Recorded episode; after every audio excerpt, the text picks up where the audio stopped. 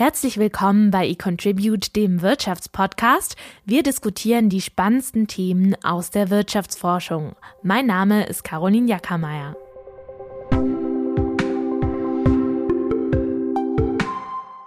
Arbeitslose sollen möglichst schnell und gleichzeitig langfristig wieder in den Arbeitsmarkt integriert werden. Darüber herrscht in der Politik wohl ein Konsens. Doch genau diese beiden Ziele, Schnelligkeit und Nachhaltigkeit, können in der Arbeitsmarktpolitik im Konflikt zueinander stehen.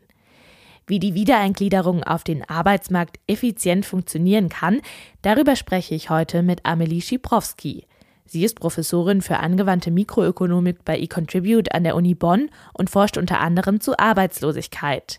In aktuellen Studien hat sie analysiert, welche Faktoren die Dauer von Arbeitslosigkeit beeinflussen. Wir diskutieren darüber, warum die Langzeitarbeitslosigkeit in Deutschland vergleichsweise hoch ist, welche Rolle einzelne Betreuende beim Arbeitsamt für die Wiedereingliederung spielen und wie viel man Arbeitssuchenden eigentlich abverlangen sollte. Hallo Amelie, schön, dass du heute zu Gast bist. Zum Einstieg eine kurze persönliche und vielleicht auch etwas direkte Frage, die du natürlich nicht beantworten musst. Musstest du dich denn schon mal arbeitslos melden? Nein, ich hatte das Glück, dass ich mich noch nicht arbeitslos melden musste. Das mussten 2020 knapp 2,7 Millionen Menschen. Das entspricht etwa einer Arbeitslosenquote von 6 Prozent. Jetzt im Laufe 2021 ist sie wieder auf etwa 5 Prozent gesunken. Wir wollen ja heute vor allem über den Weg von Arbeitssuchenden zurück auf den Arbeitsmarkt sprechen. Aber bevor wir da gleich näher drauf eingehen, vorab ein kurzer Blick auf den Weg in die Arbeitslosigkeit. Welche Faktoren erhöhen denn das Risiko, arbeitslos zu werden? Also ganz generell beobachten wir, dass beispielsweise Personen mit niedriger Qualifikation öfter ihren Arbeitsplatz verlieren als Hochqualifizierte. Das ist vielleicht auch wenig überraschend. Wir beobachten auch ein ähm, höheres Risiko bei Personen, die erst seit kürzerer Zeit bei ihrem Arbeitgeber beschäftigt sind. Das sind oft die Jüngeren. Ja, also wenn Entlassungen anstehen, dann sind eben öfter die betroffen, die noch nicht so lange beim Arbeitgeber waren.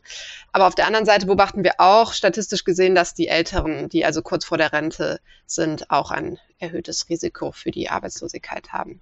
Ja, und dann gibt es eben Risikofaktoren, die mit der spezifischen ökonomischen Situation zusammenhängen.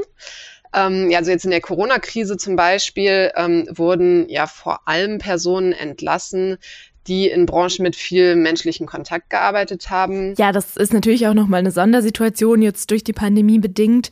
In der ersten Folge der aktuellen Staffel haben wir ja auch mit Moritz Kuhn darüber gesprochen, wie zum Beispiel Kurzarbeit den deutschen Arbeitsmarkt beeinflusst hat. Deswegen würde ich an der Stelle jetzt gar nicht tiefer drauf eingehen, aber ist natürlich ein wichtiger Punkt. Ähm, du hattest ja gerade auch schon das Alter als wichtigen Faktor angesprochen, also dass man, wenn man besonders jung ist oder eher älter ist, das Risiko erhöht ist, arbeitslos zu werden. Das Alter bedingt ja dann auch oft die Länge der tatsächlichen Arbeitslosigkeit. Also gerade Menschen, die vielleicht älter als 50 sind, sind dann im Schnitt erheblich länger arbeitslos als jüngere Menschen. Wieso ist das denn so? Also, welche weiteren Gründe gibt es für eine längere Arbeitslosigkeit, beziehungsweise was bedingt da die Dauer? Wie du gesagt hast, sind ähm, Faktoren, die das Risiko für die Arbeitslosigkeit erhöhen, auch oft Faktoren, die mit einer höheren Dauer der Arbeitslosigkeit einhergehen. Und ähm, ja, jetzt speziell beim, beim Thema Alter ähm, kann man jetzt vermuten, dass eben ein Faktor ist, dass die Qualifikation jetzt von älteren Menschen einfach schon ähm, nicht mehr so ganz aktuell sind, also nicht mehr den ganz aktuellen Anforderungen auf dem Arbeitsmarkt entsprechen. Und hier ist sicherlich auch wieder das Thema Qualifikation. Wie sehr sind meine Qualifikationen auf dem Arbeitsmarkt gerade aktuell gefragt? Sehr, sehr entscheidend. Ähm, darüber hinaus kann man natürlich generell auch sagen, dass überhaupt erstmal die Situation auf dem Arbeitsmarkt der große Faktor ist, der die Dauer der Arbeitslosigkeit beeinflusst. Also wir beobachten das natürlich in Rezessionen, die Menschen länger ähm, deutlich länger arbeitslos bleiben als im Aufschwung. Also aktuell wäre nicht nur Alter entscheidend sicherlich, sondern eben auch, ähm, in, in welchem Beruf suche ich. Jetzt gerade haben wir eine Situation, wo gewisse Berufe wirklich ähm, händeringend gesucht werden. Also eine Mechatronikerin hätte jetzt zum Beispiel gerade im Durchschnitt äh, sicherlich eine deutlich kürzere Dauer der Arbeitslosigkeit als ein Historiker. Also viel eben auch von der gesamtwirtschaftlichen Lage und Konjunktur abhängig. Aber dann gibt's ja auf der anderen Seite auch, ich weiß nicht, ob man das so als Mikrofaktoren bezeichnen kann vielleicht. Ähm, ich spreche jetzt darauf an, dass du verschiedene Faktoren untersucht hast, die eben die Dauer der Arbeitslosigkeit beeinflussen und wir auch im Laufe des Gesprächs auf zwei Faktoren näher eingehen wollen auf der einen Seite das Arbeitsamt, also genauer gesagt die Fallmanager, die individuellen Betreuenden der Arbeitssuchenden und auf der anderen Seite die Anforderungen, die an Arbeitslose gestellt werden, also zum Beispiel in puncto Bewerbungen schreiben. Äh, vielleicht kurz vorab, bevor wir tiefer in deine Forschung einsteigen, was sind denn weitere Aspekte, die den Weg aus der Arbeitslosigkeit bedingen können? Das ist ein sehr guter Punkt. Also die institutionellen Faktoren, also zum einen, wie die Arbeitslosenversicherung erstmal überhaupt designt ist, ähm, was es da für Ansprüche gibt. Und zum anderen dann eben auch, wie du ansprichst, ähm, die Arbeitsagenturen, die unterstützenden Maßnahmen, die angeboten werden, ähm, um den Wiedereinstieg zu erleichtern. Ja, vielleicht da auch nochmal vorab, bevor wir jetzt über die Studien sprechen. Wir können hier natürlich im Gespräch nicht vollumfassend alle Faktoren analysieren, die die Dauer von Arbeitslosigkeit bedingen, was ja auch sehr komplex und dann oft auch individuell ist. Bei uns geht es jetzt vor allem um eine volkswirtschaftliche Einordnung und Analyse spezifischer Faktoren, die eben den Weg aus der Arbeitslosigkeit beeinflussen können. Wie lange man arbeitslos ist, kann unter anderem davon abhängen, welchem Fallmanager man bei der Arbeitsagentur zugeteilt wird, also wer einen da betreut und ob die Treffen mit diesen Betreuenden dann auch tatsächlich wie geplant stattfinden. Du hast in einer Studie, die vergangenes Jahr erschienen ist, empirisch die Rolle von Treffen mit Fallmanagern analysiert. Dazu hast du Daten der Schweizerischen Arbeitslosenversicherung von knapp 380.000 Arbeitslosen zwischen 2010 und 2012 ausgewertet. Mit dem Ergebnis sagten Fallmanager unvorhergesehen ein Treffen mit einer oder einem Arbeitssuchenden ab, blieben diese im Schnitt zwölf Tage länger arbeitslos. Das heißt also, dass ein einziges Treffen mit einem Betreuenden beim Arbeitsamt die Dauer der Arbeitslosigkeit wirklich signifikant beeinflussen kann. Genau, das ist eine sehr gute Zusammenfassung. Vielleicht einmal noch vorweg eine kleine Abgrenzung. Also wir haben ja in ähm, Deutschland oder auch in der Schweiz, wo jetzt diese Studie stattfand, ein System, ähm, das so zweigliedrig ist. Also wenn jetzt Personen aus einem Beschäftigungsverhältnis kommen, dann arbeitslos werden, dann bekommen sie ja, was wir in Deutschland das Arbeitslosengeld 1 nennen, das ALG 1. Ähm, in der Schweiz gibt es ein sehr ähnliches Äquivalent. Das sind dann Lohnersatzzahlungen. Ähm, und äh, diese Personen werden dann hier in Deutschland durch die Arbeitsagenturen beraten. Und das ist auch ganz ähnlich in der Schweiz. Und das sind die Personen, über die wir hier erstmal sprechen. Also wir reden über diese Personen, die erst seit relativ kurzer Zeit in der Arbeitslosigkeit sind. Wir sprechen jetzt noch nicht von den Langzeitarbeitslosen. So, und hier äh, ist es eben tatsächlich so, dass, ähm, äh, dass sich feststellen lässt durch meine Studie oder aber auch durch andere Forschung, dass diese Beratungsgespräche, also die ja auch so ein Grundpfeiler sind, ähm, äh, in der Arbeitslosenversicherung, in der Betreuung der Arbeitssuchenden ähm, durchaus eine robuste, statistisch messbare, positive Wirkung haben auf die Wiedereingliederung in den Arbeitsmarkt. Ja, das ist gut, dass du die Rolle der Fallmanager nochmal grundsätzlich erläuterst. Wenn wir jetzt aber konkret nochmal auf deine Studie eingehen, kann man sagen, dass so ein einzelnes Treffen eben wirklich sehr stark wiegt. Also klar macht es jetzt vielleicht eine zwölf Tage längere Arbeitslosigkeit vielleicht erstmal relativ wenig klingen. Es handelt sich ja aber auch erstens um einen Durchschnittswert. Also im Einzelfall kann ein ausgefallenes Treffen ja doch auch noch viel mehr ausmachen. Und wenn man das mal hochrechnet, die Kosten eines einzelnen ausgefallenen Treffens und die dadurch bedingte längere Arbeitslosigkeit können ja dann schnell sehr hoch werden. Ja, genau so ist es. Also um die Zahlen noch mal ein bisschen einzuordnen, ist es eben so, dass dort in der Schweiz ähm, etwa alle zwei Monate normalerweise ein Gespräch stattfindet. Also und wenn dann natürlich dieses eine Gespräch ausfällt, fällt eine deutliche Beratungsleistung weg. Und ja, was du dann ansprichst, dass eben diese zwölf Tage ähm, und, und das ist, wie, wie du sagst, ein Durchschnittswert, ähm, durchaus sehr kostspielig sind für den Staat, aber auch natürlich für die Betroffenen. Ähm, das bedeutet dann natürlich auch, dass diese Treffen wahrscheinlich sehr kosteneffizient sind. Also ähm, wenn man das so jetzt mal wirklich relativ naiv unter gewissen Annahmen hochrechnet, dann kommt man da schnell auf einen Betrag von, wir waren jetzt in der Schweiz, in etwa 2000 Schweizer Franken ähm, pro Gespräch. Und es ist wahrscheinlich nicht so, dass dieses eine Gespräch jetzt auch 2000 Schweizer Franken kostet. Das ist, wie gesagt, jetzt nur eine ganz einfache Rechnung wie wir auf diesen Betrag kommen, aber es ist einfach illustriert, dass mit einer großen Wahrscheinlichkeit diese Treffen sehr kosteneffizient sind. Ja, dass sie also eine sehr hohe fisk positive fiskalische Wirkung haben und eine positive Wirkung auch für den Einzelnen, ähm, ohne dass sie ähm, große Kosten verursachen. Ja, er zeigt ja auch, dass so ein Treffen besonders viel bringt, wenn auch die Fallmanager, äh, das ist ja auch eigentlich logisch, besonders gut sind. Du hast es ja in Produktivität gemessen, wie schnell sozusagen die verschiedenen Mitarbeitenden die Arbeitssuchenden durchschnittlich wieder auf den Arbeitsmarkt bringen. Und bei besonders produktiven Fallmanagern, die dann eben, die das dann eben relativ schnell geschafft haben, da war der Effekt von einem ausgefallenen Treffen mit einem Arbeitssuchenden dann eben besonders hoch. Also es war besonders schlimm, dass dieses Treffen dann nicht stattgefunden hat. Genau, was du da ähm, super zusammengefasst hast, das zentrale Ergebnis, dass es eine große Rolle spielt, welcher Arbeitsvermittler oder Vermittlerin, welcher Fallmanager diese Gespräche durchführt. Dass also die persönliche Wirkung hier ganz entscheidend ist und es ähm, eben ja nicht egal ist, wer da auch sitzt. Genau, dass es einen großen Unterschied machen kann, wer da sitzt. Das ist etwas, was ich in meiner Forschung herausgefunden habe. Das gibt es inzwischen aber auch Ergebnisse aus anderen Ländern, wie zum Beispiel Schweden, wo das auch nochmal äh, bestätigt wurde, dieses Ergebnis. Ja, das ist natürlich jetzt erstmal auch, denke ich, eine sehr positive ähm, äh, Message insofern, als dass hier wirklich der Spielraum, gute Beratung zu machen, sehr groß ist und diese Wirkung dieser Beratungsgespräche ähm, sehr entscheidend sein kann. Das heißt, wenn man das jetzt nochmal zusammenfasst, wie lange jemand arbeitslos ist, kann eben sehr davon abhängen, wie gut und zuverlässig diese individuelle Betreuung dann auch ist. Was implizieren deine Ergebnisse jetzt für die Arbeitsagenturen, für die Politik generell? Also ist ja eigentlich schon eine direkte Implikation, da auch weiter rein zu investieren. Genau, also ich würde da auch erstmal eine sehr positive Botschaft sehen, dass diese persönliche Betreuung, die ja wirklich ein Grundpfeiler ist in den meisten europäischen Ländern, ein sehr wirksamer und sehr kosteneffizienter Ansatz äh, ist.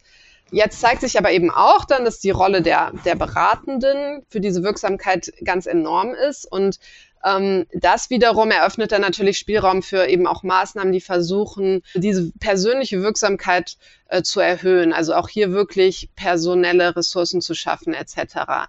Ähm, das ist was, was jetzt denke ich auch ja wieder sehr aktuell geworden ist in der aktuellen Krise, denn ähm, das war natürlich eine ganz äh, ganz extreme Situation, der sich die Arbeitsagenturen ähm, in in den meisten Ländern jetzt gegenüber gesehen haben, dass hier ganz ganz viele Neuanmeldungen in der Arbeitslosigkeit ähm, stattgefunden haben. Und das hat dann eben dazu geführt, dass einzelne Arbeitsagenturen überhaupt nicht mehr in der Lage waren, überhaupt noch Beratungen anzubieten bieten, ja, aus Überlastung. Wie gesagt, das ist eine Extremsituation, aber man muss sich natürlich schon fragen, sind diese Arbeitsagenturen denn wirklich ähm, ausreichend personell ausgestattet? Jetzt hast du auch nochmal betont, dass die Daten aus der Schweiz waren, du also nicht in Deutschland geforscht hast.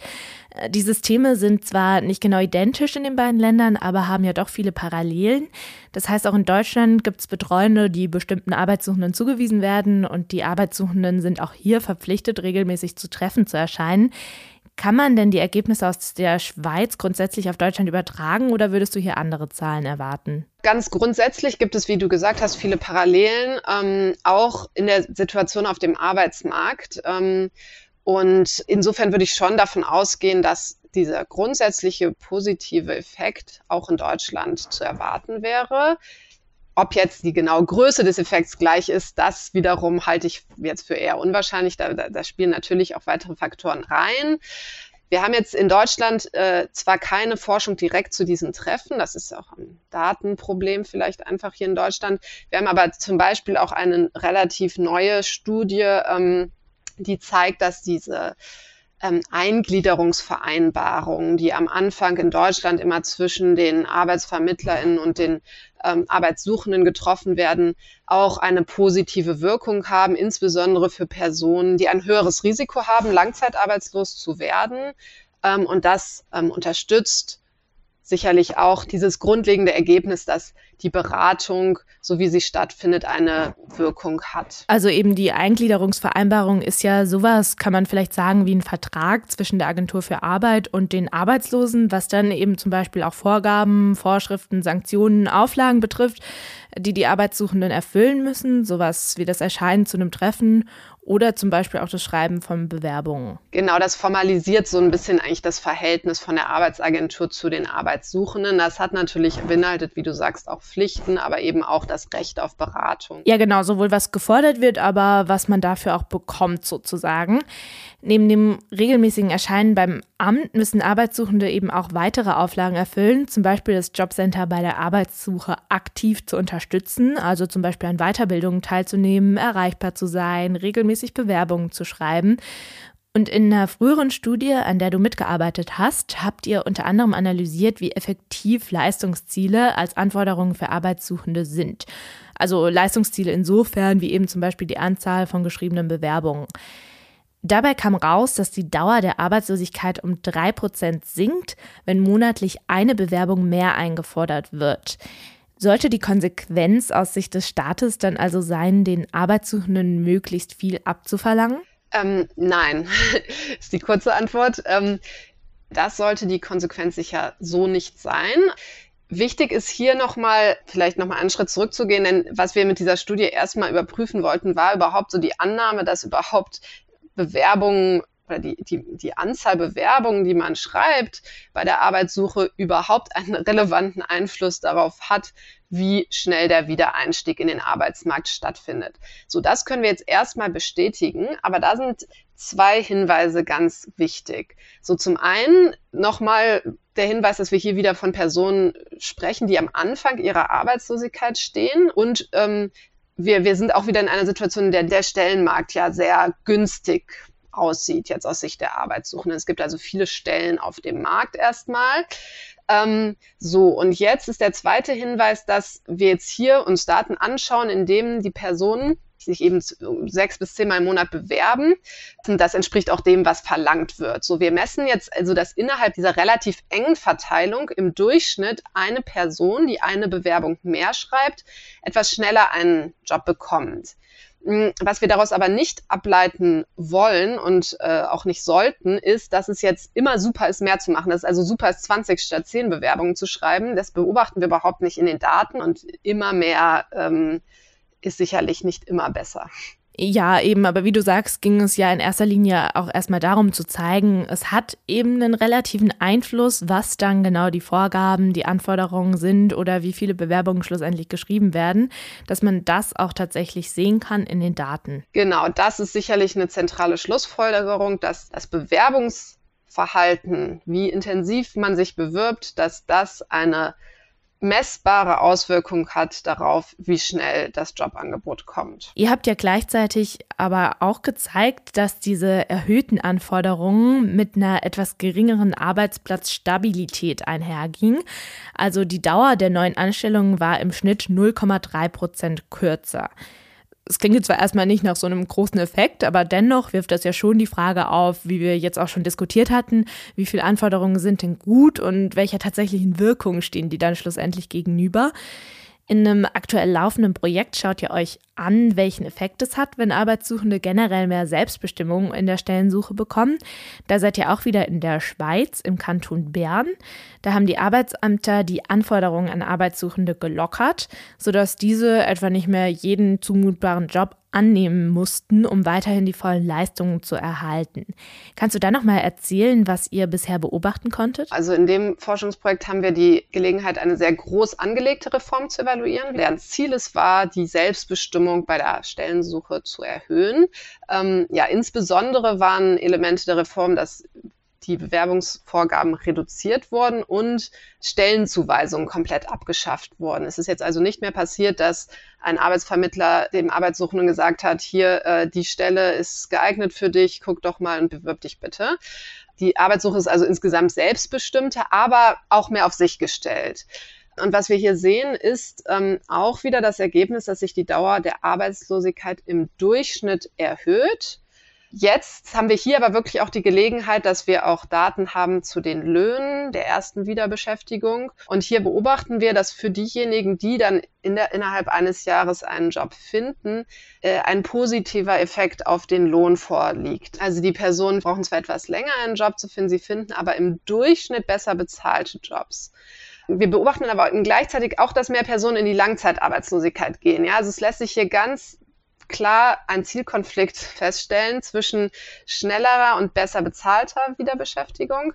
Und der ist gar nicht so leicht zu quantifizieren. Was wir hier sicherlich auch noch brauchen, das, was du eben auch angesprochen hast, sind Daten dazu, wie lange bleiben denn die Personen dann in ihrem neuen Job. Ähm, da müsste ich leider sagen, dass wir noch auf ein Datenupdate warten, um das eben dann auch noch in die in diese Abwägung, in diesen Zielkonflikt mit einrechnen zu können. Kannst du da schon sagen, was du erwartest? Also rechnet ihr damit, dass das eine höhere Stabilität ist, also längere Dauer der Anstellung? Ja, also jetzt mal rein so von den Annahmen, die wir meistens treffen, würde ich das erwarten, auch von dem, was wir bisher aus der Forschung sehen. Aber noch ist es jetzt für diese spezifische Reform äh, natürlich Spekulation. Aber eben ist es ja dann schon dieser Konflikt zwischen einer möglichst schnellen Wiedereingliederung, möglichst schnell wieder auf dem Arbeitsmarkt zu sein oder dann womöglich langfristiger, nachhaltiger mit einem etwas besseren Lohn, was dafür spricht, nicht eben den erstbesten Job angenommen zu haben.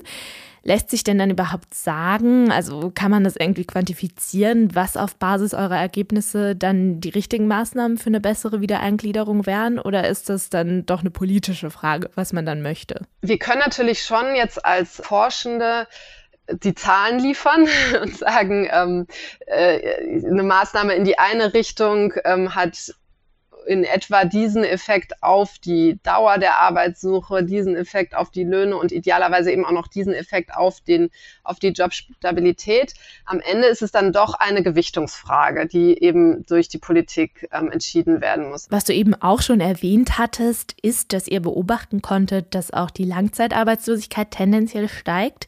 Wir hatten ja jetzt schon im Kontext der Studien eher über Personen gesprochen, die gerade erst frisch in die Arbeitslosigkeit gekommen sind. Nun ist aber ja auch die Langzeitarbeitslosigkeit ein wichtiges Thema in Sachen Wiedereingliederung. Deutschland hat da, wenn man das äh, mal im internationalen Vergleich betrachtet, mit über 10 Prozent Langzeitarbeitslosen, die über 48 Monate arbeitslos sind, einen vergleichsweise hohen Anteil im Vergleich zur generellen Arbeitslosigkeit, während andere Länder, wenn man sich zum Beispiel Dänemark anguckt, da im niedrigen einstelligen Bereich sind bei ähnlich niedriger allgemeiner Arbeitslosenquote.